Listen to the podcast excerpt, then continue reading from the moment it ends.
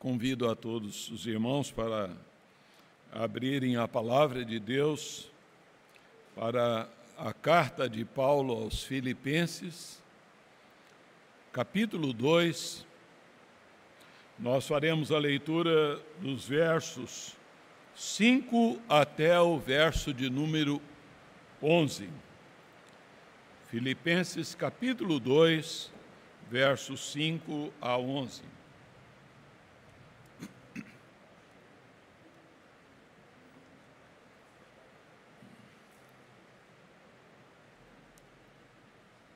Nos diz aí a palavra de Deus.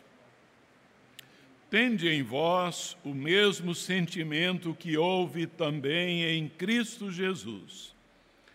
Pois ele, subsistindo em forma de Deus, não julgou como usurpação o ser igual a Deus. Antes, a si mesmo se esvaziou, assumindo a forma de servo tornando-se em semelhança de homens e reconhecido em figura humana. A si mesmo se humilhou, tornando-se obediente até a morte e morte de cruz. Pelo que também Deus o exaltou sobremaneira e lhe deu o nome que está acima de todo nome para que ao nome de Jesus se dobre todo do joelho, nos céus, na terra e debaixo da terra, e toda língua confesse que Jesus Cristo é Senhor, para a glória de Deus Pai. Vamos orar mais uma vez. Bondoso Deus, nosso querido Pai Celestial, nós estamos, ó Deus, diante desta porção tão preciosa da tua palavra, desejosos, ó Deus, que ela flua, ó Senhor, para o nosso coração, para o nosso entendimento, ó Deus, e para que com isto tenhamos, ó Deus, nossas vidas transformadas e o teu nome seja exaltado e glorificado através das nossas vidas. Ajuda-nos, ó Deus, trazendo a nossa mente cativa ao propósito, ó Deus, de entendermos a tua palavra. Venha livrar-nos, ó Deus, de toda e qualquer distração, que a nossa atenção, que o nosso coração seja voltado para acolher a tua palavra, assim lhe pedimos, no nome de Jesus de Nazaré, o teu filho amado. Em nome dele, oramos. Amém.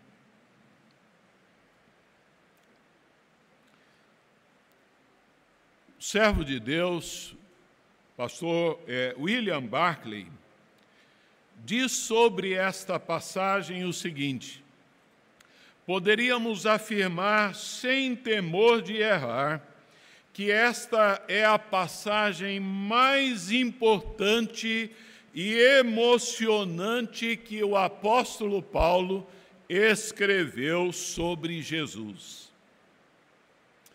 A grande maioria de estudiosos do Novo Testamento entende que esse texto ele é um hino cristológico primitivo. Estes sete versos aqui, então, que nós acabamos de ler, é, na língua grega, eles compõem um poema que é, então, cantado como um hino. De modo que a pessoa do Senhor Jesus, ele é o assunto central, então, deste texto, que é um dos textos mais belos de toda a palavra de Deus. Toda a história da revelação bíblica está então contida nesse texto.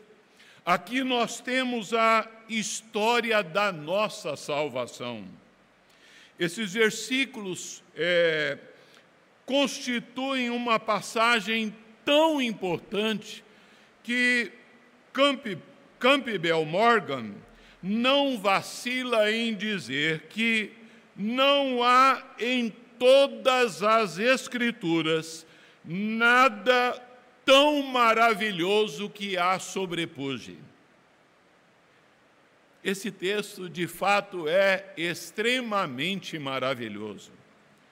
No último sermão, nós partilhamos é, a chamada do apóstolo Paulo ali, é, dos versos 1 a 4, em que ele é, a, exorta ali aos irmãos da igreja de Filipos a atentarem então para o cuidado na prática da humildade, o cuidado então no zelo pela unidade então da igreja, o cuidado ali para uma vida de solicitude.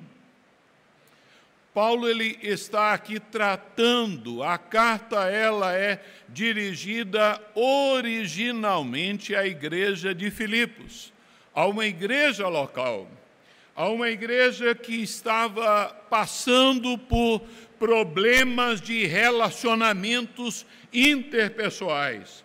E ele roga aos filipenses que vivam em unidade, que vivam em harmonia que deponham as suas desavenças e discórdias e deixem de lado toda ambição pessoal, de orgulho, de desejo de prestígio, de exaltação é, pessoal. Para tanto, o apóstolo Paulo ele é, os convida a imitarem ao Senhor Jesus apresentando-nos aqui então a norma de vida, a maneira como o Senhor Jesus viveu. E recomendando a, aqueles irmãos que a, abrigassem, que eles agasalhassem ali nos seus corações a postura humilde, própria então do Senhor Jesus.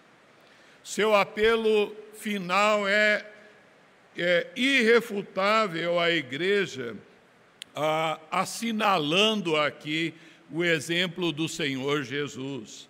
E neste afã, o apóstolo Paulo ele é, nos transmite aqui é, a doutrina maravilhosa da pessoa do Senhor Jesus, destacando assim então a sua é, a humilhação e a sua exaltação.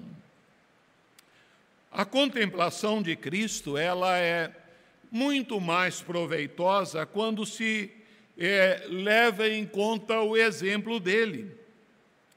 O conhecimento teológico, o conhecimento cristológico, precisa influenciar, então, a nossa vida e auxiliar-nos a resolver os nossos problemas de vida. Somos desafiados a sermos parecidos mais e mais com o Senhor Jesus. Ele foi o mestre por excelência. Ele deixou-nos ensinamentos muito preciosos, mas acima de tudo, o Senhor Jesus deixou-nos seu exemplo. E então nós somos desafiados a desenvolvermos a nossa vida segundo o modelo, o exemplo do Senhor Jesus Cristo. O fato é que o apóstolo Paulo, ele desejava que os irmãos de Filipos, no seu dia a dia, nos seus relacionamentos, ah, ali então eles adotassem uma disposição que estivesse em harmonia com a profissão de fé que eles faziam em relação ao evangelho. E este fato ele é ressaltado aí no versículo de número 5, ah, Paulo diz: tende em vós o mesmo sentimento que houve também em Cristo Jesus. A palavra sentimento, ela pode ser também traduzida por pensamento.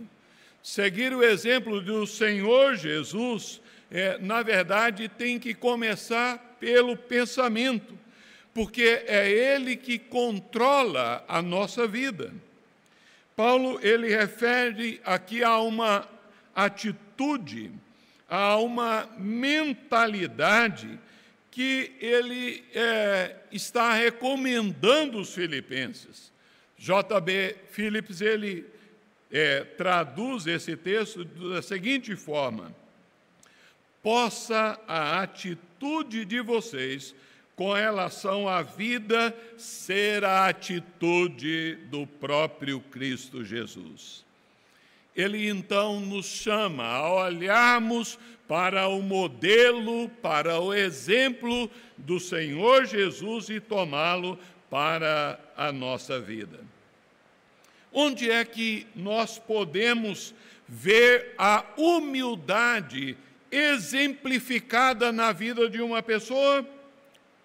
Paulo ele apresenta aqui aos filipenses o exemplo supremo de humildade, o próprio Senhor Jesus Cristo. Como é então a vida segundo o exemplo de Cristo? A vida segundo o exemplo de Cristo é então uma vida humilde, é, de humilde abnegação. O Senhor Jesus, ele desce o primeiro degrau da humilhação, quando nós lemos aqui nesse texto que, não julgando como usurpação o ser igual a Deus. Para podermos apreciar, então, tamanha abnegação do Senhor Jesus, temos que pensar na sua grandeza. É, porque o verso de número 6 nos diz: Pois ele, subsistindo em forma de Deus, não julgou como usurpação o ser igual a Deus. Ao fazer então essa descrição, Paulo expõe então o nível mais alto em que o Senhor Jesus se encontrava. Começa afirmando a divindade de Jesus. Ele existia na forma de Deus, subsistindo na forma de Deus, ou seja, ele era a própria natureza de Deus, algo é, que não pode ser mudado aquilo que possui a forma que não pode ser alterada. É, descreve então que o Senhor Jesus, ele possuía essa forma essencial, inalterável e imutável de ser Deus. Desde a eternidade passada, Jesus era total e verdadeiramente divino. Desde então, os tempos antigos, desde que antes que houvesse mundo, então Jesus, ele é Deus. O apóstolo João principia o seu evangelho dizendo: No princípio era o Verbo, e o Verbo era, era Deus, e o Verbo estava com Deus. As, as perfeições divinas que pertencem ao Pai é, também são é, propriedades eternas do Filho de Deus, do Senhor Jesus. Jesus, ele é então co-igual, ele é co-eterno com Deus. Jesus, ele é o próprio Deus. Ninguém consegue então usurpar o direito de ser igual a Deus. Nossos pais, Adão e Eva, eles quiseram usurpar o direito de ser igual a Deus. Mas Jesus, ao contrário, ele se esvaziou. Ah, Paulo afirma que o Filho de Deus não considerou o fato de ser igual a Deus como algo que ele devesse apegar. É, Jesus não se agarrou ali ao exercício das suas prerrogativas divinas. Jesus ele teve uma vida voltada para o próximo. Ele não pensou em si mesmo ele pensou tão somente nos outros. Em nenhum momento da vida do nosso Senhor nós vamos vê-lo desviando desse propósito. A vida de Jesus foi uma vida voltada para os outros. Este é então um fato extraordinário. Jesus não considerou a sua igualdade com Deus como algo que deveria reter, como a, a puro egoísmo, então, da sua parte. É natural que uma pessoa sem Jesus seja egoísta e ambiciosa, mas é, a, a palavra de Deus, o Senhor Jesus espera que os seus discípulos, e Paulo aqui está chamando os cristãos de Filipos e a nós também, a, a que nós tenhamos outra atitude, uma atitude de pensar nos outros, não em si próprio. Nas Escrituras nós encontramos inúmeras instruções sobre a maneira como devemos viver uns com os outros.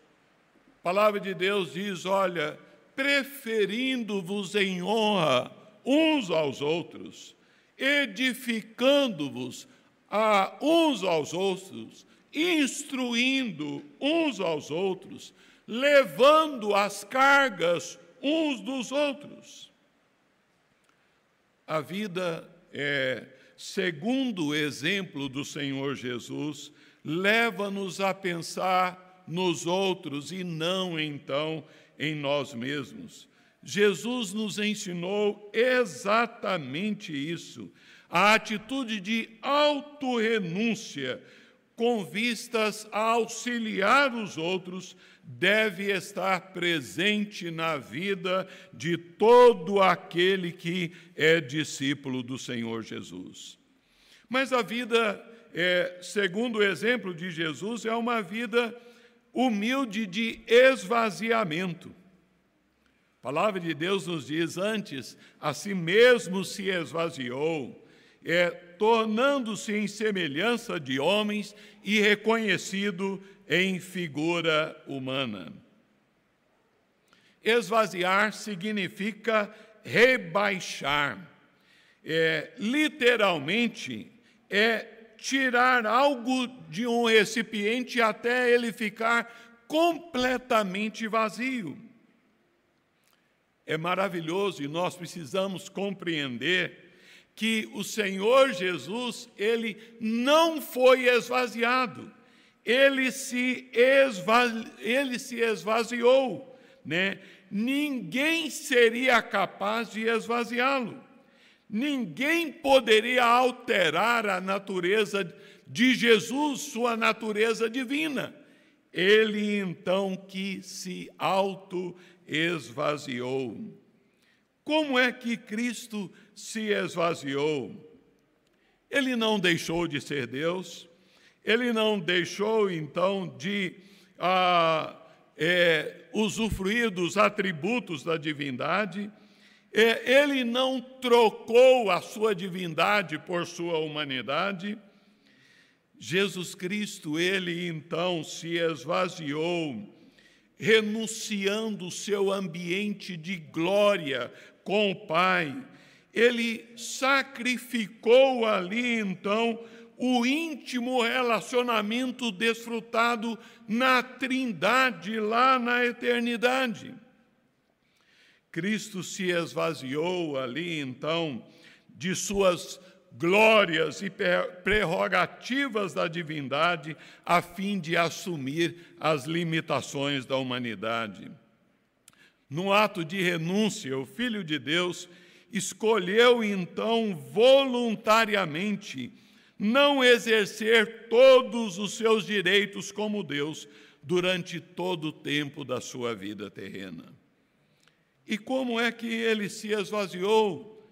Tornando-se servo, assumindo a forma de servo.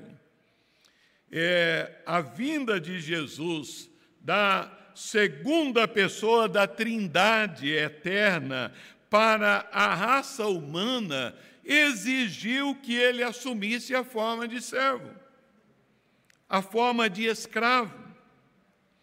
É, ele então não veio como membro da realeza, ele não veio então em majestade reluzente.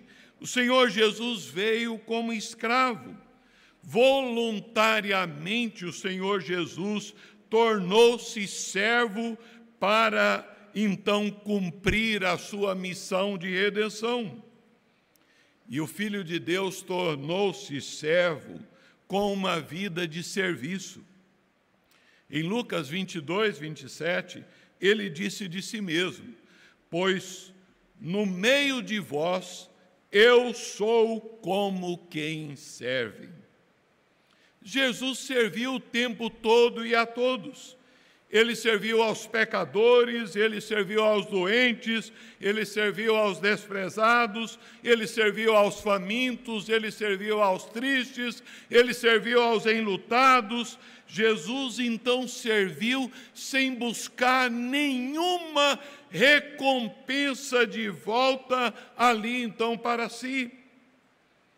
Jesus evidenciou então a, é, o seu ensino ah, fazendo uso ali então de uma bacia e de uma toalha, lavando ali os pés dos seus discípulos. Nenhum cristão pode ser semelhante ao Senhor Jesus sem proceder como servo. O apóstolo Paulo, aqui em sua exortação, ele diz que Cristo se esvaziou assumindo a forma de servo. Nós, como igreja, a igreja do Senhor Jesus, deve ser uma comunidade de serviço. Ah, isso diz respeito ao aspecto diaconal, de garçom, de servir então a, é, uns aos outros. Negligenciar é, esse aspecto é negligenciar a, a própria essência da fé cristã. A igreja que não é serva, ela não é cristã. Mas Jesus esvaziou-se também fazendo-se homem. A palavra de Deus diz então, assumindo a forma humana, é, sem renunciar nenhum dos seus atributos divinos, o Filho de Deus acrescentou à sua pessoa a natureza humana. Aquele que era em forma de Deus, igual a Deus, desde a eternidade, torna-se humano perfeito e completo no momento particular da história. O Filho de Deus assumiu, então, assim, todas as limitações da humanidade finita. Jesus foi concebido é, miraculosamente. Mas ele nasceu como bebê, ele cresceu ali, então, entre os outros judeus da sua época, é, ele foi então um homem perfeito. Ah, mas ele então foi é, homem no sentido de que ele suportou tudo aquilo que nós suportamos nesse mundo. Jesus então foi tentado à nossa semelhança, Jesus sofreu a nossa semelhança, Jesus foi desapontado à nossa semelhança. A sua humanidade foi provada e reconhecida por todos. O apóstolo João, ele escreveu em 1 João 1:1, o que era desde o princípio, o que temos ouvido, o que temos visto com os nossos olhos, o que contemplamos e as nossas mãos apalparam com respeito ao Verbo da vida. William Hendricks é, diz que, embora os homens estivessem certos em reconhecer a humanidade perfeita de Jesus, estavam errados em dois aspectos. Eles rejeitaram a humanidade sem pecado do Senhor Jesus e rejeitaram a sua divindade. Mas ah, assim nós vemos que o Senhor Jesus ele é, se humilhou sendo obediente até a morte e morte de cruz. O Senhor Jesus veio ao mundo sabendo então que tudo terminaria então é, numa morte dolorosa e humilhante. Ele não iria morrer durante uma noite de sono tranquilamente. Em vez disso, ele sofreria a pior de todas as mortes, a temida e torturante morte na cruz do Calvário. Assim ele tornou-se obediente ao plano do Pai Celestial, ao projeto eterno do Pai. Ele foi obediente até a cruz. Como servo de Deus, ele veio para cumprir a vontade do Pai, como está escrito em Hebreus 10, 7. Aqui estou para fazer, ó Deus, a tua vontade. Jesus, ele desceu às profundezas da humilhação quando ele suportou a morte na cruz do Calvário. Essa execução, queridos, ela era tão repugnante que era reservada apenas aos piores criminosos. A crucificação ela era tão desprezada que a lei romana proibia qualquer cidadão romano de ser submetido a esse tratamento cruel. O reverendo Hernandes, ele diz que a morte na cruz, ela tinha três características. Ela foi dolorosíssima, ela foi ultrajante e ela foi maldita. A grande questão que é, se levanta é: por que então Cristo morreu na cruz? Jesus morreu na cruz porque o Pai o entregou por amor a mim e a você. Jesus não morreu porque Judas o traiu por ganância. Jesus não morreu porque os sacerdotes o entregaram por inveja. Jesus não morreu porque Pilatos ali o condenou por covardia. Ele foi à cruz porque o Pai o entregou e ele mesmo a si mesmo se entregou. Jesus disse: Ninguém tira a minha vida, eu espontaneamente a dou. Ele morreu por causa dos nossos pecados. A cruz é a maior expressão do amor de Deus. Paulo diz: Deus prova o seu próprio amor para conosco pelo fato de Cristo Jesus ter morrido na cruz do Calvário por nós. O salário do pecado é a morte. Então, Deus, no ato incompreensível de eterno amor, puniu o nosso pecado em seu próprio Filho amado, para poupar-nos da morte eterna. Jesus se, submeteu a esse ato de obediência para levar sobre si os nossos pecados. Sim, então é a, que o apóstolo Paulo diz em 2 Coríntios 5, 21, aquele que não conheceu o pecado, ele se fez pecado por nós, para então é, nos conceder a salvação. Mas a vida, segundo o exemplo do Senhor Jesus, é também uma vida de exaltação pelo Pai. Os versos 9 a 11, então, trazem-nos outra história. É, nos diz, pelo que também Deus o exaltou sobremaneira e lhe deu o nome que está acima de todo nome para que ao nome de Jesus se dobre todo o joelho nos céus, na terra e debaixo da terra. Vejam bem, não é Jesus que se exalta. A exaltação de Cristo é obra de Deus Pai. O apóstolo Paulo ele faz aqui uma transição daquilo que Jesus fez então em sua humilhação para aquilo que o Pai fez por ele e então em sua exaltação. O caminho da exaltação começa e passa pelo vale da humilhação. A palavra de Deus é claríssima que Deus exalta aqueles que se humilham. Este é o princípio estabelecido. Deus não deixou o seu filho ali na sepultura, ah, mas o levantou da morte e o glorificou. Uma exaltação incomparável. Jesus foi super exaltado. É, Deus o Pai o exaltou no grau mais elevado.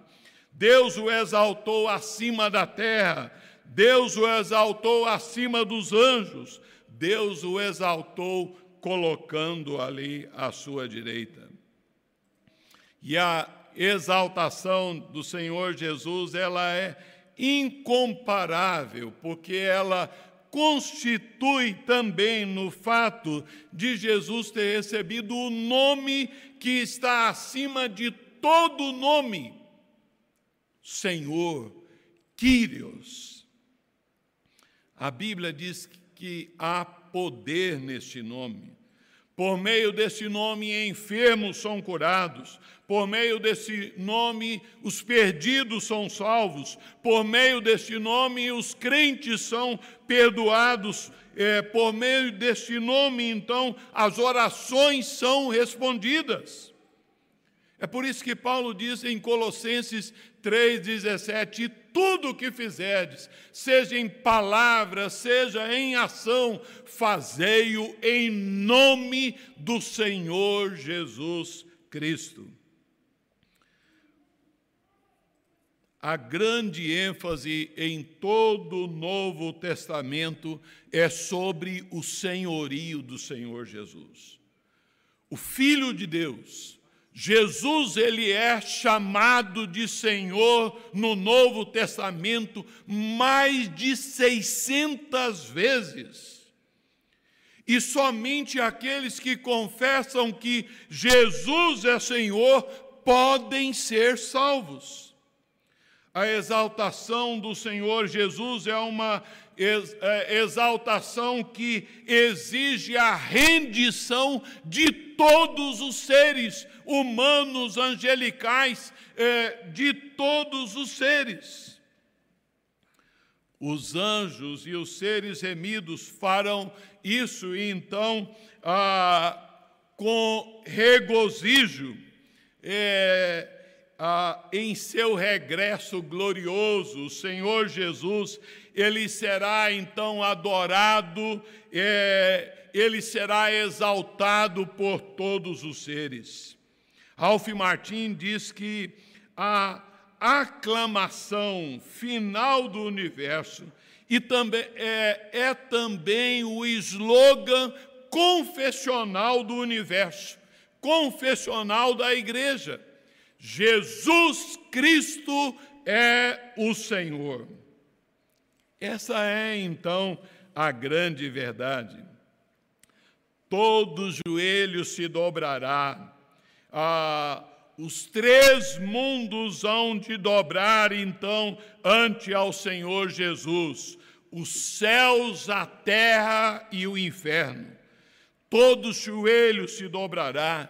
Imaginem, queridos, então, qual não será o júbilo dos salvos de ajoelharem-se, de dobrarem-se diante do Rei dos Reis, do soberano Senhor que é Jesus Cristo. Mas ao mesmo tempo, qual não será o pavor daqueles que cairão é, de joelhos, obrigatoriamente então, por terem rejeitado ao Senhor Jesus. Aqui a Bíblia associa, diz-nos então que toda língua e todo joelho então confessará que Jesus é o Senhor. Aqueles que zombaram dele vão ter que confessar que ele é Senhor aqueles que o negaram, aqueles que rejeitaram o seu amor, também hão de confessar que Ele é Senhor. A exaltação de Cristo, ela tem um propósito especial para que todo o universo reconheça que Jesus é o Senhor. E para que então a reconhecendo que Ele é o Senhor absoluto, que o Pai seja exaltado e glorificado. O Senhor Jesus, ele recebe, receberá toda a glória e a devolverá a, ali ao Pai. É, o objetivo final da vida do Senhor Jesus sempre foi a glorificação de Deus Pai. A vida segundo o exemplo do Senhor Jesus é uma vida que glorifica a Deus. Quando nós olhamos nesse texto aqui, agora concluindo, nós podemos entender que ah, Deus não pede ali dos irmãos de Filipos e então de nós aqui de São José do Rio Preto, aquilo que ele não pediu do seu filho. A doutrina, ela é então colocada sobre a, a pessoa do Senhor Jesus, mas ela é ela que vai determinar o comportamento. Paulo, ao é, é, chamar atenção para que eles deixassem é, o orgulho, a soberba, a vaidade. É, a, é, Paulo então coloca, expõe, apresenta a pessoa do Senhor Jesus e diz: Olha, é assim que vocês resolverão o problema do relacionamento de vocês. Nós precisamos, assim, atentar é, para esses princípios que aqui estão. Você quer resolver os seus problemas de relacionamento na sua casa, no seu trabalho, olhe para o exemplo do Senhor Jesus. Lucas 14, 11, nós temos um princípio espiritual claro, então. A Bíblia diz: todo, Jesus diz: todo aquele que se humilha será exaltado, e todo que se exalta será humilhado. Você está pronto para uma vida de serviço? A palavra de Deus nos diz que a todo aquele que se humilha será exaltado. Você tem se humilhado, então, em sua soberba e ganância? Todo aquele que se humilha, é, reconhecendo os seus pecados, crendo em Jesus, olhando para Ele, exemplificando nele, será honrado por Ele. A minha existência, a sua existência como cristãos, ela tem e deve ter um único propósito: de glorificar e de exaltar a Deus. A nossa vida tem glorificado a Deus? Sua vida tem levado outras pessoas a glorificarem a Deus? a grande responsabilidade é, a, dos discípulos de, de Jesus em todas as gerações, e não é diferente para mim e para você, meu irmão, minha irmã, é viver de tal forma que nós estejamos é, vivendo seguindo o exemplo do Senhor Jesus. E, e com esse exemplo glorificando a Deus. Que nós estejamos tomando para nós esse ah, princípio que nos é dado através, então, dessa recomendação do apóstolo Paulo, e que a nossa vida seja uma vida que siga o exemplo do nosso Senhor Jesus Cristo.